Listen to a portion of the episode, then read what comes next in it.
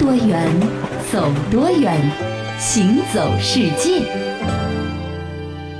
行走世界，大家好，我是一轮。各位好，我是贾云。最近呢，又出了一部动画电影，名字嗯叫做《你的名字》。嗯男主角立花龙啊，在里面呢有一个这样的桥段，是就是他喝下了象征着女主角宫水三叶一半的口嚼酒，嗯，就是把女孩子的一半给喝进体内了。哎呦，这有点像肋骨的那个故事啊，是，换来了再次啊和这个女主角呢交换精神的机会。嗯，那么我们今天当然不是来聊这部电影啊，而是说在片中作为巫女献给神灵礼物的口嚼酒呢，其实它背后蕴藏着非常深厚的人文底蕴。嗯，为什么呢？是因为它采用了人类历史上最原始的一种酿酒技术，叫做咀嚼发酵。嗯，这种技术啊，自从远古时期呢，就广泛的流行在东亚地区。那么从最早的酒发展到祭祀文化的一环，真正的口嚼酒是什么样的呢？今天的行走世界，我们为各位去探秘。没错。那么我们都知道，制曲酿酒呢是古代中国人首创的这个酿酒的方法。嗯那现在呢，咱们也是用这种方法来进行酿酒的。是的，它的简单的原理呢，就是把这个发霉的谷物呢制成酒曲，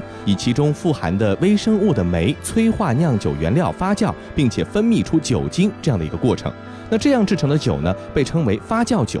在元朝蒸馏酒技术从外部传到咱们中原之前呢，这发酵酒呢一直是咱们古老的中国酒文化的一种象征。没错。那么在酒曲出现之前啊，咀嚼呢就是最原始的一种发酵酿酒的方法。嗯，咀嚼法呢起源在母亲啊用嘴咀嚼米饭喂婴儿的这种日常习惯当中是，后来呢就被应用到了制酒上面。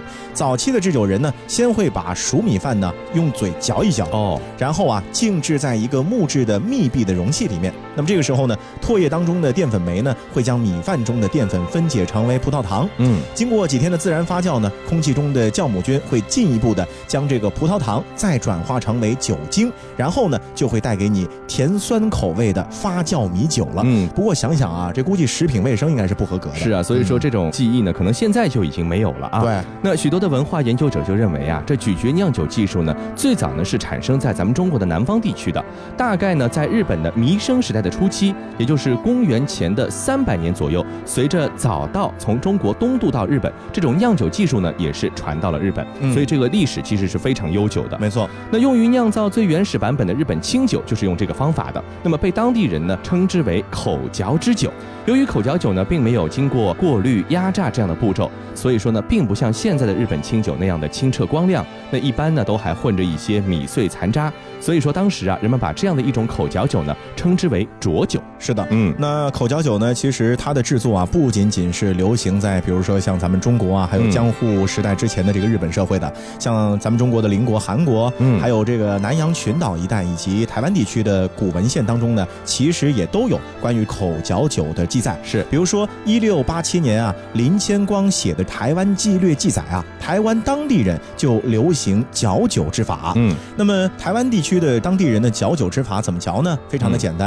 首先啊，因为当地人非常的喜欢喝一杯哦。啊，所以说呢会有制作的工艺。先是取一些的米在口中呢嚼烂，嗯。然后呢把这些嚼烂的米啊放在这个竹筒里面，嗯，那么等不少天，这个酒呢自然而然就会熟了啊就好了。是。那么等到你家里来客人的时候啊，嗯。这个迎宾嘛就会把口嚼酒啊给宾客喝，嗯。而且呢必须要自己呢先尝过之后，对。再让客人饮用。没错，咱们能够理解啊，就是当时的口嚼的这样的一个人和人之间的不一样，导致它产生出来的酒可能也会不一样，哎是吧？先自己要尝一尝啊，因为啊。唾液不一样是吧？啊，那么说到这个咀嚼制酒呢，它其实是酿酒技术还没有得到大发展时候古人的一种智慧发明。那制作口嚼酒呢，和早期人类社会文化呢是紧密联系在一起的，产生了一些特殊规定。那其中最引人注目的呢，就是说嚼米的人呢必须是女性这样的一个规定了。没错。比如说在日本，咱们电影当中啊，其实也提到过，嗯嚼米的这个工作呢，一般呢都是由担任神职人员的所谓巫女来承担的。嗯带有非常浓厚的宗教意味在里面啊，给它人工添加了很多的这种传说。是在古人看来呢，制酒人啊不断重复将嚼过的米吐入容器中的这个动作，恰恰呢是对于女性妊娠过程的一个模仿。仿。哦，于是呢，这个在今天看来毫无美感的动作呢，其实在古人眼里啊很神圣。为什么呢？它含有这个生命创造的含义啊。嗯嗯因而呢，我们就不难理解为什么在前面的影片当中啊，三叶奶奶会将口嚼酒称为三叶的一半了，就是因为它吐出去的其实可能是未来的这种生命的感觉啊。没错，那么把这个制酒和女性关联起来呢，或许就和这个咀嚼的方法呢，最初是起源于母亲咀嚼喂食是有关系的。但是其实也一定程度上反映了这个原始人类观念中啊，对于女性作为孕育和创造万物的主体的认知，和世界各地的女神崇拜的这样的一种传统呢，其实是相互映照的。没错只有她们能够产生新的生命，也只有她们能够产生新的美酒。是的，那么在日本呢，这个巫女制作口嚼酒呢，同时呢也是当地的这个祭祀文化的非常重要的一环。嗯呃，日本有一个民俗学家叫做中山太郎，他写了一本这个《日本巫女史》。嗯说巫女这个角色呢，其实是紧随着日本本土宗教的发展而诞生的。那么作为神明信仰的象征呢，存在着。嗯，早期的这个日本巫女呢，是女神的一个现世的象征啊，女神代言人。是，人物呢很少，甚至啊一度能够掌握着整个日本的这个神权大势。嗯后来呢，随着历史的发展啊，渐渐的这种文化呢就逐渐的衰弱了，巫女呢也成为了普通的社会的角色，大多呢就开始管理这个神社的社务啊，主持祭祀啊等等等等，变成了比较普通的神职人员。就没那么的高高在上了，哎对吧？那值得注意的是啊，这日本的巫女呢，大多是由未婚、未嫁、未育的少女来承担的，象征着纯真和圣洁，就被视为人和神灵沟通的一个媒介。可见这个女性的贞洁在日本的祭祀文化中呢，其实是具有非常重要的意义的。后来呢，这口角酒呢就被引入了宗教祭祀，演变成巫女献给神灵的一种礼物。那所以说呢，也有一个名字把它称为美女清酒。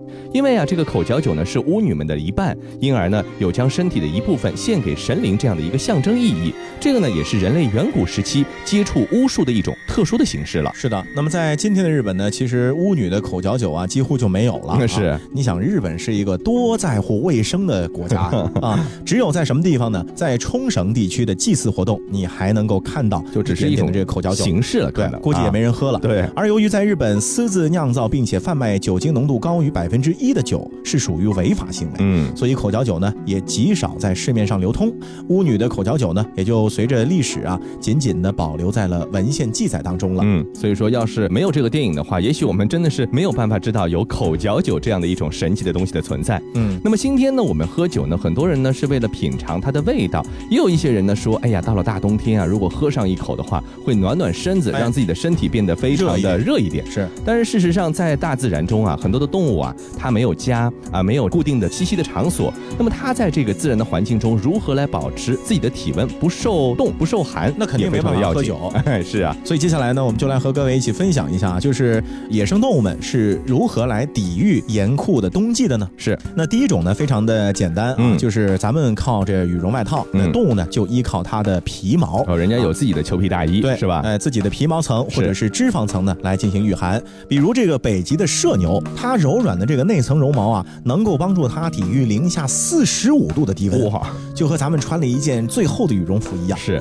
而北极熊呢，也有一层额外的脂肪层啊，能够帮助它来进行保暖。嗯啊，还有一些物种呢，则是秋季皮毛增多，比如说白尾鹿。嗯，有些动物呢，甚至啊会长出颜色更淡的皮毛，以适应有雪的环境啊。因为皮毛越淡，你可能散发的热量就越少。是，北美一些地区的哺乳动物啊，采用类似的方法御寒啊。其实有很多，比如说还有像北极狐啊、啊灵鼬啊、北极野兔啊，以及雕啊等等等等，呃，属属于一种比较粗浅的呃科技含量不太高的这个御寒方法。没错。那么如果说每年的雪能够保持始终如一呢，保护色呢就能够帮助这些动物们呢适应寒冷的天气。但如果雪下的晚，而且融化的早，这每年没那么准的、嗯对不对？他们面临的这个生存的挑战呢，可能就会变得大一些了。那由于全球的气候改变呢，这种情况正在变得更加的频繁。二零一六年的一项最新的这个研究报告就说，由于这个无法和环境保持匹配协调，美国蒙大拿州的北美野兔的存活率呢就下降了百分之七左右。这也是环境改变对野生动物生存造成影响的一个最直接的反应了。对，不过呢，说到这个野生动物呢，其实啊，一直以来呢，大自然的这个优胜劣汰的生存法则呢，其实也在进行当中。是这个咱们前面说到的那种属于物理保暖法呢，比较的低级一点点，嗯还有更高端的哦生物保暖法。哎，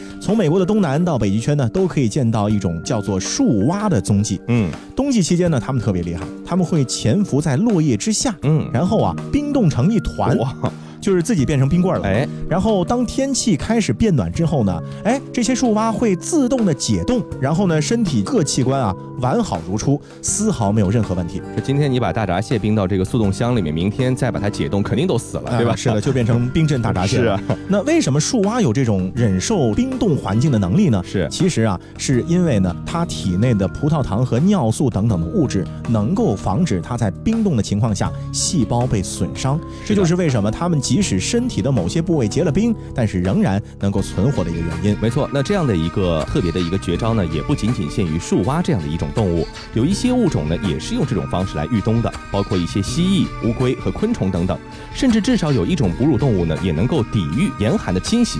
你比如说在冬眠期间啊，北极地鼠呢就能够把体温降到零度以下，这可能是发生了这个过度冷却的这样的一个现象。那也就是说，体温降到了冰点而不结冰的这种现象，嗯非常的厉害哈。那阿拉斯加呢有一种叫做红色扁甲虫的动物，那也是一种极度耐寒的物种。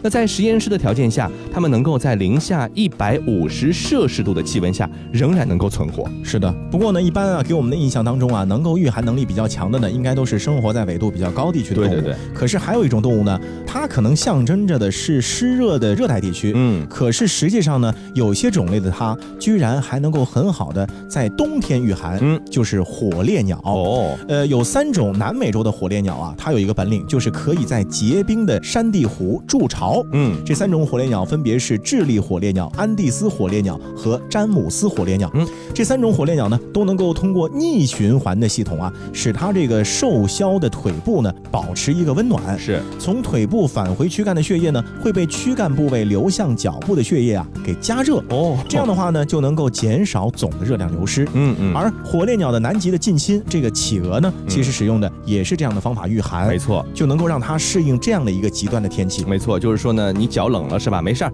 我到这个心脏里面给你加加温，哎再回过去，是吧？那在冬季呢，这北方的驯鹿呢，就当仁不让的成为了有蹄类动物里的这个耐寒冠军。那这也是必须的，要不然每年到了冬天圣诞节，这圣诞老人还怎么送礼物呢？是啊，这驯鹿呢，能够根据北极的气候变化来改变眼睛的颜色和结构。在北极啊，夏季呢是二十四小时的极昼，冬天呢就变成了极夜，而这个驯鹿的视网膜后面的反射膜就能够相应的发生一些改变，进而能够使它们适应极昼或者极夜的光照条件。所以说呢，虽然说驯鹿的鼻子呢已经是够闪耀的了，但实际上它的眼睛才是真正的无价之宝。I made up my mind. Don't need to think it over. If I'm wrong, I am right. Don't need to look no further. This ain't last. I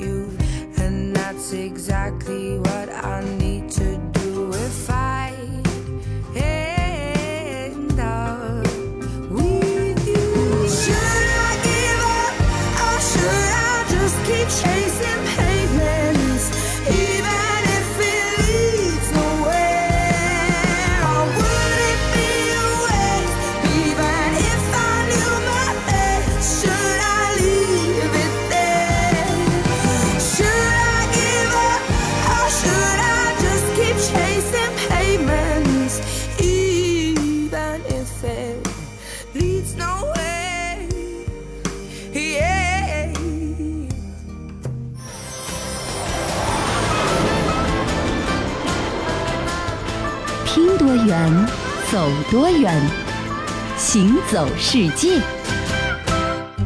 好，欢迎继续回到《行走世界》，大家好，我是一轮。各位好，我是贾云。前面呢分享了很多大自然当中啊，聪明的动物能够通过各自的一些身体的功能呢，去很好的抵御严寒。其实啊，我觉得抵御严寒呢还是小意思了，关键呢是如果说有严寒再加高海拔，这基本上呢就是生物难以生存的了。嗯，百分之九十九的人呢，可能都不会去攀登咱们地球上最高的那座山峰——珠穆朗玛峰。是的，而且啊，人其实对于高呢是有一种天生的恐惧的。是所谓恐恐高症呢，其实每个人都有，对对只不过就是强一点、弱一点的问题。是的啊。嗯所以接下来呢，我们并不准备来告诉大家如何去攀登世界最高峰，因为呢，那些技巧啊，很多人一辈子是用不上的。我估计是绝大多数人都用不上，对对吧？那我们为大家去展示，就是当海拔不断上升啊，你看到的世界会发生什么样的变化？嗯，一个在你城市乡村完全无法体会的世界，一个只有百分之零点零零零零七的人类经历过的世界，绝对是非常精彩的。欢迎来到西藏定日县扎西宗乡，这里距离珠峰大约有五十公里。我们将在这里开始攀登珠峰，大家准备好了吗？没有大家，就我一个。啊，好好好，但愿下山的时候我们还是两个人。哎，这这这什么意思啊？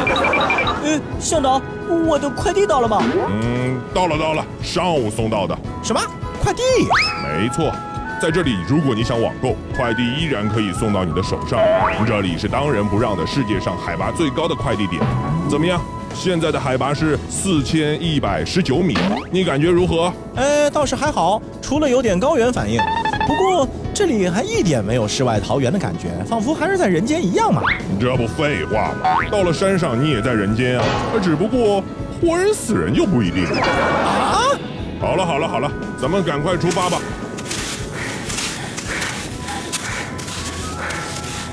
这里是海拔四千九百八十米的绒布寺，它是世界上海拔最高的寺庙。这里距离珠峰峰顶只有二十公里了。哎，怎么在这里看到的珠峰一点都不巍峨，一点都不高大？笨蛋，你也不想想，这里海拔都快五千米，珠峰的相对高度才三千多米，巍峨个鬼！哦，也是哦，难怪珠峰在藏文化里面并没有获得神山的地位啊。嗯，此言倒是不虚。再往上走一点，这就是九乌拉垭口了。这里是世界上唯一一个可以同时观赏四座八千米级雪峰的地方。这垭口海拔呢有五千二百十米，已经没有任何一个县级以上的城市比它更高了。哇，那现在哎，我可以说比绝大部分人类都高了一大截嘞。没错，包括你的朋友圈，哎，失策失策，手机忘带了。带了也不一定能开机。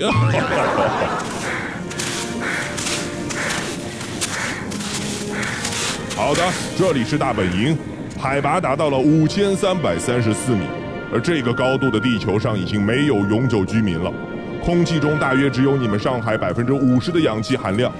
不过有一个好处就是这儿可没有雾霾，哎，可我怎么一点清新的感觉都感受不到呢？这里空气虽然干净，但是氧气很稀薄。哎哎哎，你省着点吸，你块头这么大，别给吸没了，让别人憋死。向导，那里是什么？怎么感觉这么瘆人啊？那个啊，啊，是一片墓地，这里是一两百个遇难登山者的衣冠冢。啊！哎呦，怎么感觉像是一片乱葬岗一样？呃接下来我们是不是就要面对危险了？是，二零一五年有一场地震引发了雪崩，大本营几乎都是被雪覆盖了，还造成了十八个人的死亡。我现在郑重的告诉你啊，我可不想成为这里的下一位，我希望你也不要。所以接下来你什么都得听我的。啊，是是是，哎，一定听您的。好了，趁着这里还有 WiFi，你可以发一个朋友圈，但愿不是你最后一个啊。哎，我手机没带啊，你记性不好啊。手机没带，到底谁记性不好？不过那更好，呃上路上路。呃，不过朋友圈不发，让我上个厕所总可以吧？哎呦事儿真多，呃那边那边。这这这这是厕所啊？呃怎么这么脏啊？到了这儿你还讲究啥？我告诉你，花了五六十万来登珠峰的，上的也是这个厕所，你才花了三十万，已经很赚了，好吧？哎，好吧，椅子、石头、垫圈，啊，也算最大程度体现人类智慧了。上个厕所还这么多废话。哎，不过你这小子倒挺会阿 Q 精神的。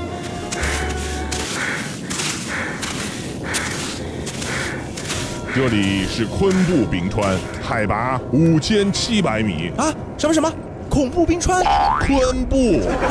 呃，不过啊，呃因为这个地方过于危险，所以很多人确实叫它恐怖冰川。我我这什么声音啊？我是不是要雪崩了？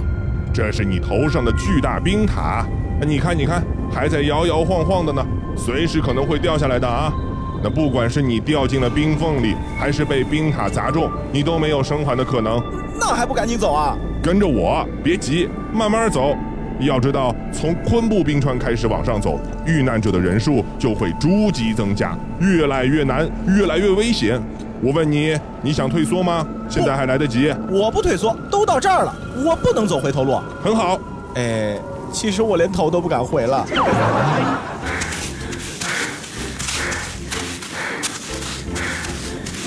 这里是一号营地，海拔五千九百四十三米。这里是二号营地，海拔六千四百米。这里是三号营地，海拔七千一百六十二米。这里就是四号营地了，海拔八千米。哎呀妈呀！啊，哎哎，总算到八千米了。嗯，咱们冲顶前要在这里休息一下，最后检查一下装备。哎，我们在这里要待多久啊？嗯，看情况吧。要是我们遇上坏天气，可能要等很多天。很多天，我、难以想象啊。这个时候最考验一个人的耐心了。如果出现焦躁、鲁莽的情绪，那很有可能会让你的登顶失败。当然，这里也是你身体极限的测试场。很多人会出现视线模糊、冻伤或者其他各种意想不到的症状。怎么样？你感觉如何啊？呃，我我好像还好。什么？一点不舒服的感觉都没有吗？呃，真没有哎，呃除了稍微有点喘。哎呦，你这点喘根本不算什么。哎，你这小子身体怎么会这么好？啊，因为我小时候每天喝六瓶牛奶啊。那趁着天气好，赶紧走吧。好嘞。过了四号营地，便进入了八千米以上的区域。路上不断出现的遇难者会向你宣誓，这里是死亡区。氧气含量只有海平面的百分之三十，海拔八千二百米。有人曾经统计，在这里抛尸荒野的登山者多达百人。由于运输困难，他们就这样被留存在了这里，成为一种触目惊心的路标。美国女登山家弗朗西斯·阿森蒂夫是第一个不带辅助氧气登上珠峰的美国女性。然而，她在下山途中却因缺氧虚脱倒在了珠峰下二百四十四米处的地方。另一位登山者伊安·沃达尔发现了她，弗朗西斯哀求：“请不要扔下我。”然而，伊安却没有能力将她活着救下山。多年来，他一直背着见死不救的恶名，饱受谴责。可如果是你，你会扔下队友或者被人扔下吗？相信在这个环境下，任何一个答案都不会轻松。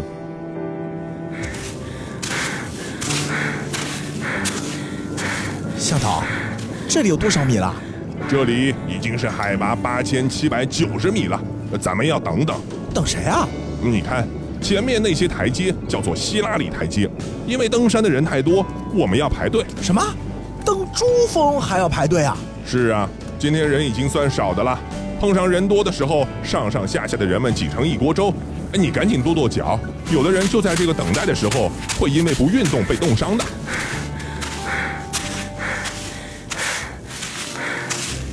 哇，终于到了！这里是海拔八千八百四十四点四三米，我到了地球之巅！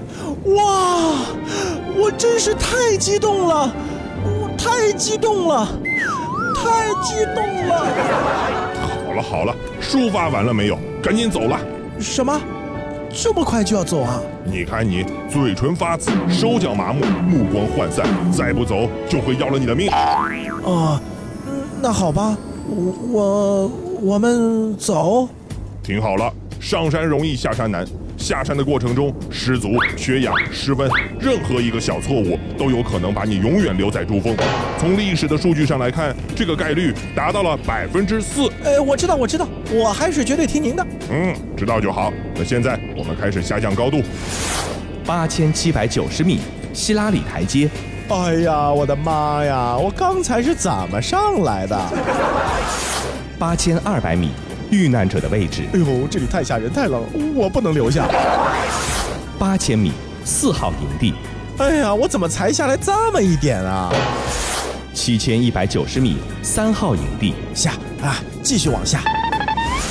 六千四百米，二号营地；哎哎，下，嗯、继续往下。五千九百四十三米，一号营地；哎，怎么下面还有这么远呢？五千七百米，昆布冰川；小心别踩着冰裂缝，哎呦，还有当心可怕的冰塔，快跑啊！不准乱跑。哦，是五千三百三十四米，大本营；啊，终于可以松口气了。五千二百十米，九乌拉垭口；对美景麻木了吧？啥？我我看到过景了。四千九百八十米，绒布寺；哎，让我拜拜，让我拜拜。四千一百十九米，扎西宗祥；老板，有没有我的快递啊？